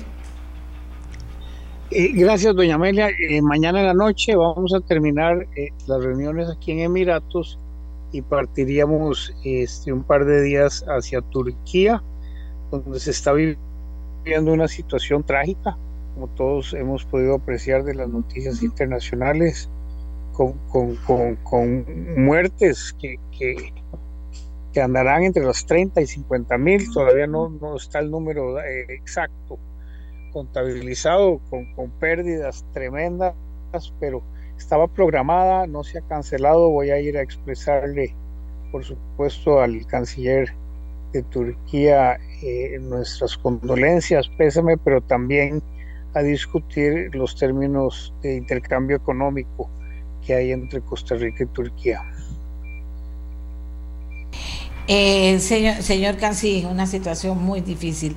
Señor Canciller, y mientras tanto aquí en Costa Rica todavía, ya usted nos comentaba en días pasados el tema de por qué no había mandado embajadores a ciertas partes, aunque ya estaban nombrados. Eh, eh, explicaba también el tema de, del regreso, el retorno de las personas y todo enfocado dentro del tema de ahorro de la Cancillería y de ubicarse dentro de esa política de ahorro a, ir eh, poco a poco con el tema de tener a toda la gente del servicio exterior en su lugar y a otros inclusive trabajando desde Costa Rica cosa que me encantó. Perfectamente se puede hacer y lo tenemos que lograr finalmente. ¿Cuáles son los por preguntarle algo. Eh, los nombramientos más importantes serían en China y, Estados Unidos por el momento. Eh, esos embajadores ya están nombrados, podría compartir los nombres con nosotros. Eh, doña Amelia, no solo ellos dos, también en Europa hay varias posiciones vacías y, y, una muy importante ante la Unión Europea. Este, ya tenemos identificadas las personas que están dispuestas a asumir esas responsabilidades y estamos en el proceso de lo que se llama beneplácitos, que consiste en consultarle al país receptor su aceptación del candidato propuesto y por cortesía internacional se estila no publicar los nombres hasta tanto el país receptor de esa aceptación, porque sería, sería muy feo para la persona si, si no fuera de aceptación del país. Entonces usted va a comprender que, si me da un par de semanas más, este, con mucho gusto, apenas tenga yo los beneplácitos, se lo puedo estar compartiendo. Eh, señor canciller, le ha ido muy bien en esta primera etapa de la, de, la, de la gira. Bueno, ahora el tema Turquía es todo un tema por la situación de Turquía, pero usted sigue con la idea de traernos más buenas noticias de esta gira. Sí, cómo no. Eh, eh, estas giras tienen como propósito atender los puentes para mejorar la situación en Costa Rica y lograr lograr el acercamiento de los países con los que tenemos relación para dinamizar las relaciones eh, comerciales, de inversión, diplomáticas, pero también culturales, de intercambio, universitarias, etcétera, para que los costarricenses puedan, puedan disfrutar de, las ventajas que le ofrece el mundo. Eh, y, y, con eso, con eso en mente, doña Amelia, es que presentamos los proyectos de desarrollo, las ideas de intercambio académico y las aproximaciones también coordinando posibles votaciones en los organismos internacionales para las cosas que vienen. Esta gira la cierro justamente eh, el, 27 de febrero en Ginebra, Suiza, donde voy a ocupar el, el asiento que ha obtenido Costa Rica en el Consejo de Derechos Humanos de las Naciones Unidas, posición que mucho nos honra representar. Excelente, y excelente el viaje y qué dicha que pudimos conversar con ustedes. Está usted de camino, va en un carro, por lo que le agradecemos muy, muy especialmente que nos haya atendido y ahí estaremos atentas a una nueva oportunidad porque el horario lo permite de poder conversar con ustedes sobre el avance de la gira. Muchísimas gracias, don Arnoldo André, por, por atendernos. Un gusto haber conversado con usted y su audiencia, doña Amelia. Buenas, buenos días allá. Hasta luego. Amigas y amigos, y ahora sí nos vamos a ir a otra pausa, no sé, dejar de quedarnos pensando en todo lo que nos planteaba don Arnoldo, ¿verdad? O sea, qué montón de cosas que se puede, por supuesto no las contó todas, pero eso del limón es lindísimo, que haya ido una personalidad de esas allá y que, y que le haya encantado, si tiene limón, tantas, tantas, tantas cosas bellas que ojalá que se pudieran hacer millones de bibliotecas y muchas cosas más para ayudarle a ese hermoso pueblo a salir adelante y poder superar lo que ha tenido tanto, tanto, tanto tiempo hablándose y que le hemos quedado tan mal a Limón. Así que qué belleza esto que nos cuenta el canciller sobre esta biblioteca en Limón, realmente. Eh, y en todo también, esto de, de llevar los proyectos y que ya se estén comunicando con cartas las personas eh, de un lado y del otro para que estas autoridades le pidan a Costa Rica que les hablen más o que presenten eh, información importante para luego decidir si efectivamente harían esas inversiones aquí es maravilloso. Parece que lo de Liberia y el, Daniel Oduer, eso parecerá que ya está casi listo.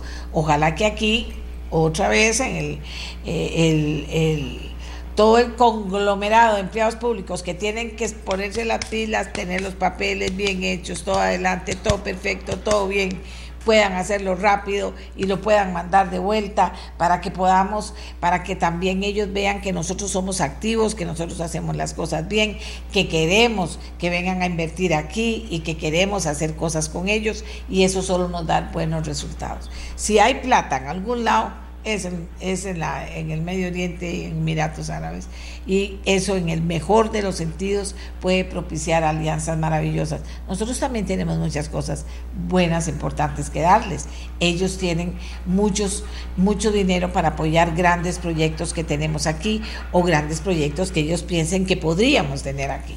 Eso me encanta. Recuerden lo que les hablaba de Caldera yo en alguna oportunidad.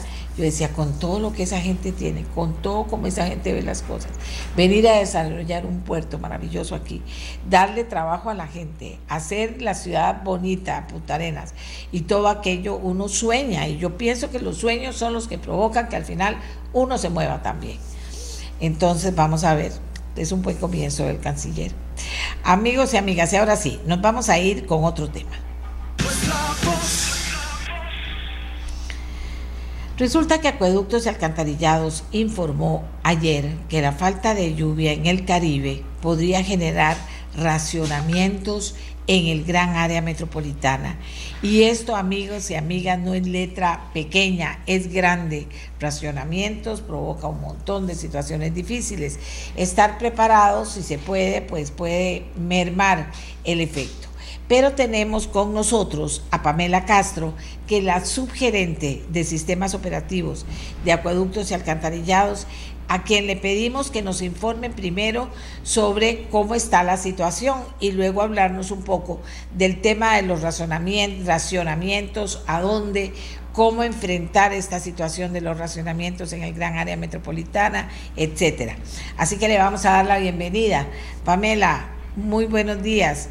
Eh, cuéntenos cómo está el tema detectado hasta el momento de lo que pasará en el Caribe y que tendrá esa repercusión en el gran área metropolitana en relación al agua.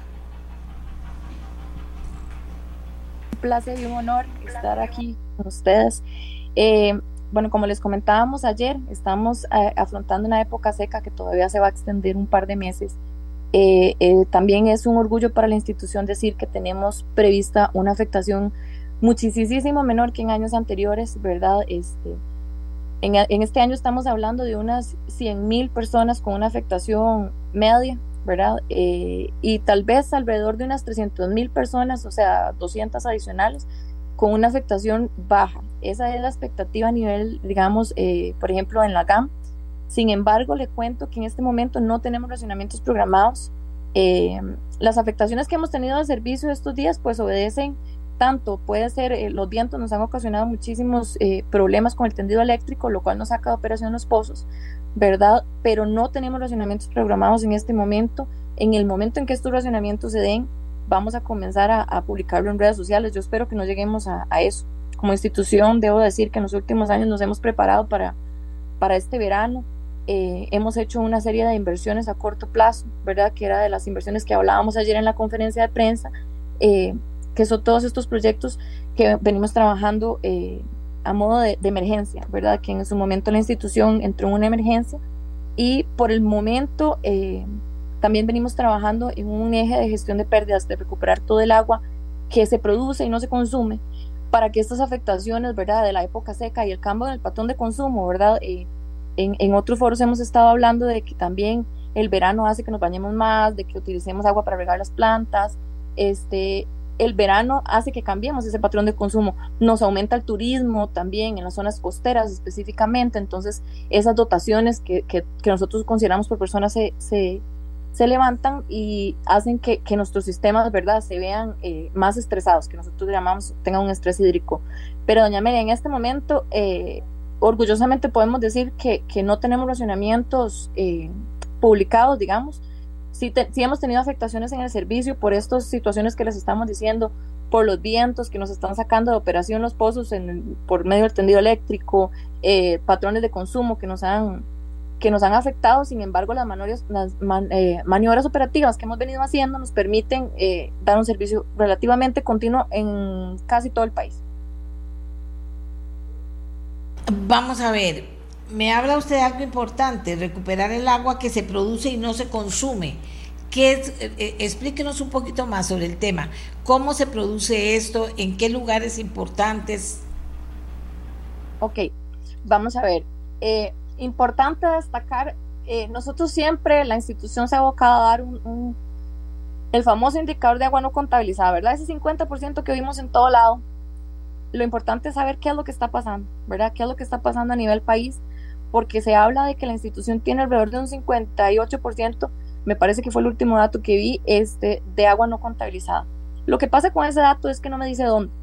No me dice si es que no estoy facturando, no me dice si son pérdidas reales de agua. Nosotros tenemos, eh, la gestión de pérdidas tiene pérdidas que son aparentes, que son, por ejemplo, si yo no facturo, yo entrego el agua y no la facturo, eh, o pérdidas reales, las fugas, eh, los tanques que se desbordan. Entonces esto se está haciendo a nivel nacional. Nosotros ahorita tenemos un programa de, de, reducción de agua no contabilizada, ¿verdad?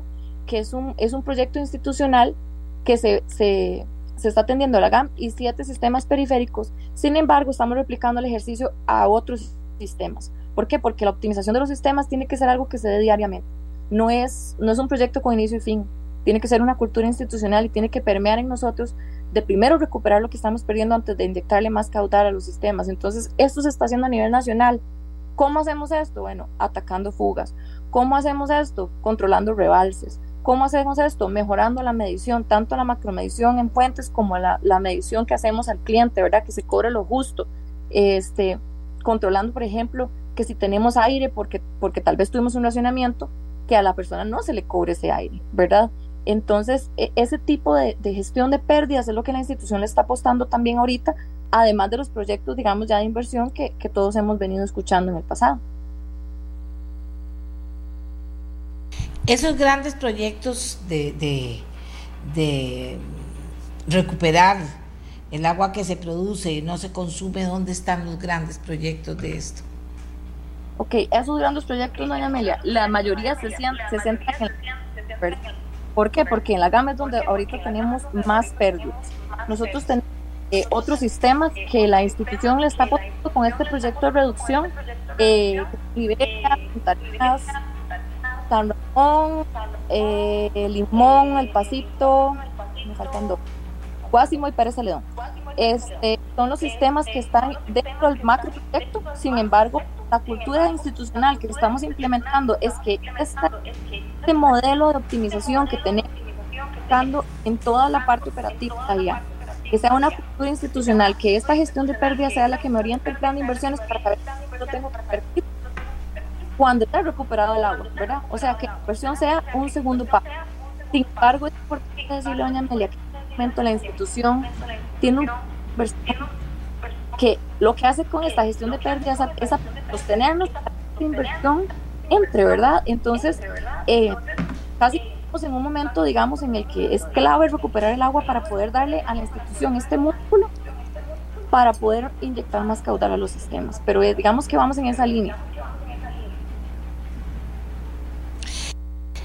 ¿Cuáles diría usted? Yo sé que usted está en el área, en el área operativa, pero ¿cuál diría usted que es la preocupación más grande que tiene la institución en este momento?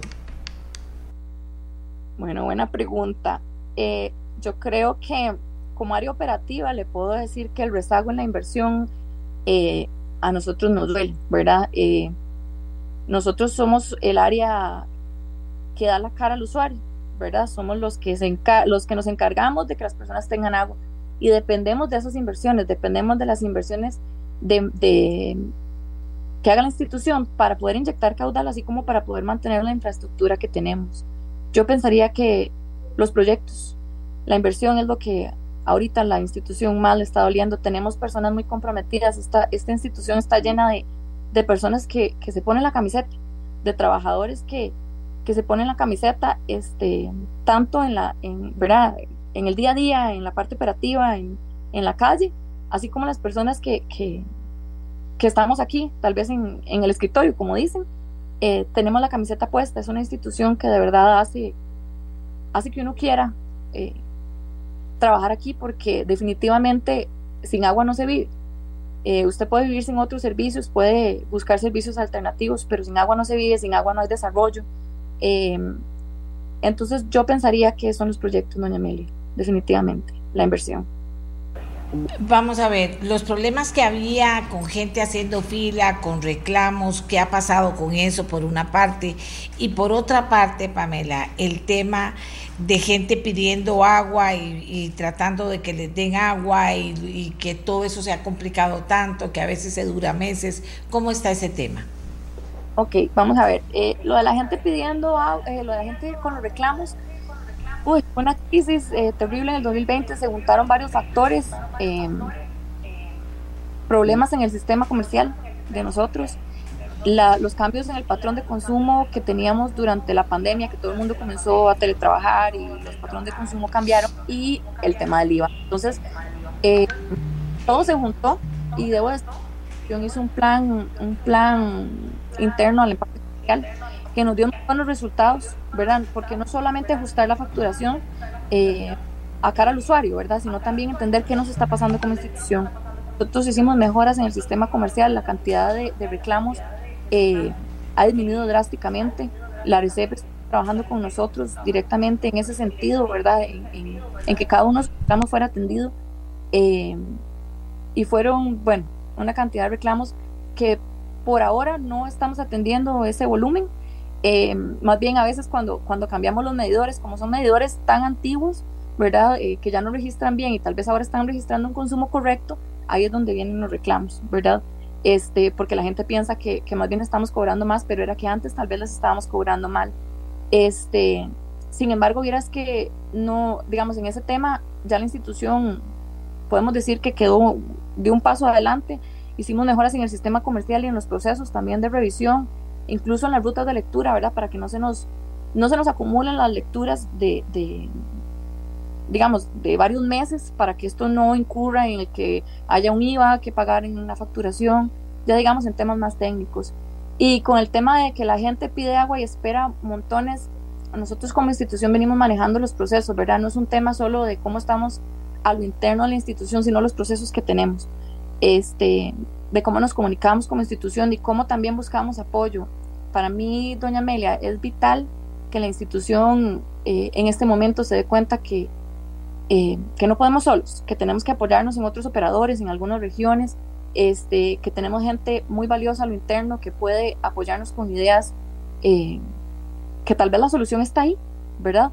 Tal vez la solución está ahí y, y no la hemos sabido escuchar Entonces, la idea de nosotros este, esta, en esta administración es dar esos pasos y esos pequeños pasos y dividirnos el trabajo, ¿verdad? Porque no es solo la inversión grande, sino como este tipo de inversiones que hemos venido realizando, que son inversiones a corto plazo, que nos, nos hacen distribuir un caudal que no solamente nos atiende el déficit hídrico, sino también eh, el desarrollo, ¿verdad? Que para, que para nosotros también es vital no ser esos que impiden el desarrollo del país.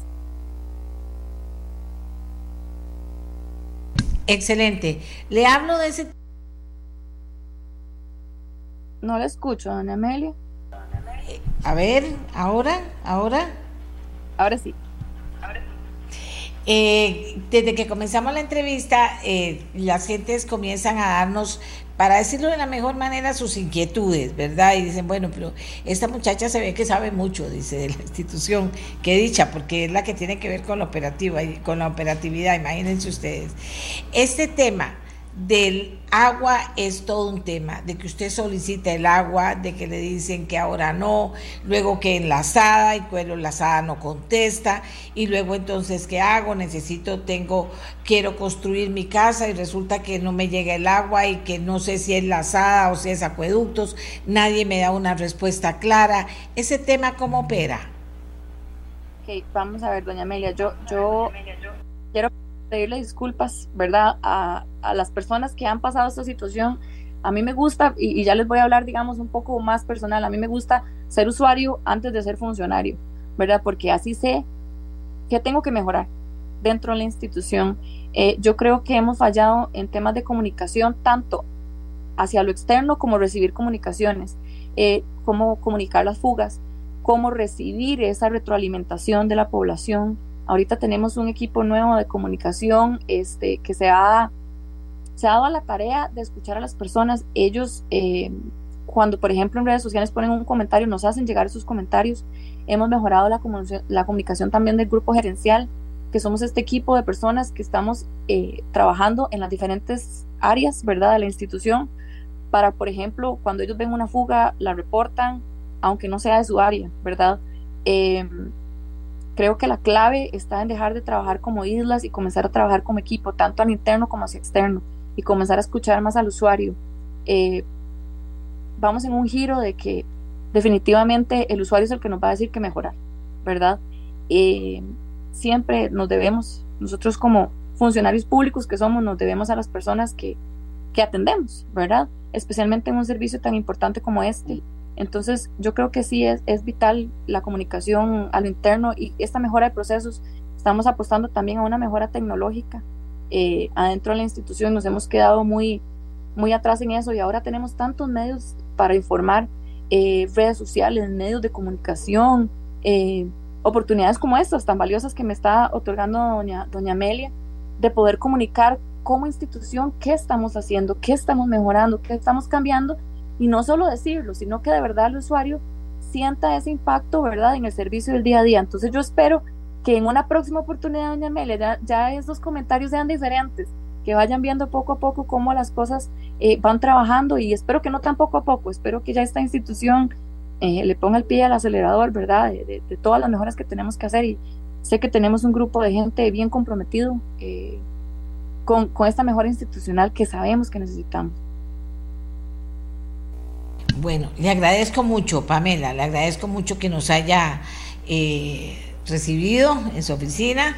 Pamela Castro, subgerente de Sistemas Operativos de Acueductos y Alcantarillados, y que nos haga conocer más de los cambios que se están dando en acueductos y del nuevo espíritu que siento en acueductos y alcantarillados, cosa que es muy importante, ¿verdad? Porque se le, eh, o sea, se han presentado muchos problemas y muchas crisis inclusivas que han hecho que la institución en su famas de dañada. Pero en la medida en que usted nos lo plantea, de la manera que nos plantean, vemos que están trabajando en eso para que las cosas sean muy diferentes en el servicio al usuario de una institución tan grande que tiene que ver con tantísimos costarricenses como es acueductos y alcantarillados. Gracias a Pamela Castro. Hacemos una pausa y ya regresamos a despedir. La mía, la suya, la de todos y todas. Amigos y amigas, un programa que ha sido interesante. Yo espero que en relación al tema de que estamos incluidos en la lista negra, pues hayamos escuchado dos partes, la parte de Hacienda, la, eh, la parte de Cancillería sobre cómo está el tema, qué puede esperarse a continuación y nos espera que de verdad se puedan hablar las cosas, se puedan negociar en la Asamblea adecuadamente y se pueda caminar positivamente. Costa Rica necesita caminar positivamente. Imagínense allá el canciller buscando plata y inversiones para acá y sale esta noticia. No, no sé, yo te digo. Entonces hay que apurarse a que, a que nos quiten de cualquier lista negra para que la gente, para generar confianza en que este país es lindo, este país es, tiene cosas maravillosas, se pueden hacer cosas muy lindas, hay que arreglar otras que no están tan bien, pero que ahí estamos en, todas, eh, en toda la disposición de aceptar toda aquella toda aquella inversión que haga crecer a nuestro país en todo sentido. Y también que es un país que se esfuerza por salir adelante, con un enorme problema que es el tema de la educación. Ya voy a seguir hablando del tema de la educación después de eso que me dijeron ayer, que es muy conmovida, ¿verdad? O sea, de claro, uno está con su computadora y tiene su conexión y uno no piensa que hay chiquitos perdiendo el año porque no tienen computadora. Y si usted les da computadora no resolvió nada, porque no tienen conexión y porque no tienen esto y lo otro, pero tienen una mamá trabajando 24/7 y un papá trabajando en el campo para que puedan estudiar y están en la escuela y están en el colegio y pierden un año, y una hermana pierde un año, el hermano pierde otro año. Eso es un pecado. Y entonces tenemos que tener conexión, tenemos que tener educación, tenemos que tener mucha, mucha formación universitaria para que los eh, para que las personas que quieren estudiar educación eh, también tengan una sección permanente en su currícula de educación cívica para que todos aprendamos a cuidar el país que tenemos, a valorarlo y a cuidarlo, ¿verdad? Y no caigamos en extremos que solo daño nos pueden hacer. Así que ahora nos vamos. Hasta mañana, Costa Rica. Muchísimas gracias por haber estado con nosotros. Este programa fue una producción de Radio Monumental.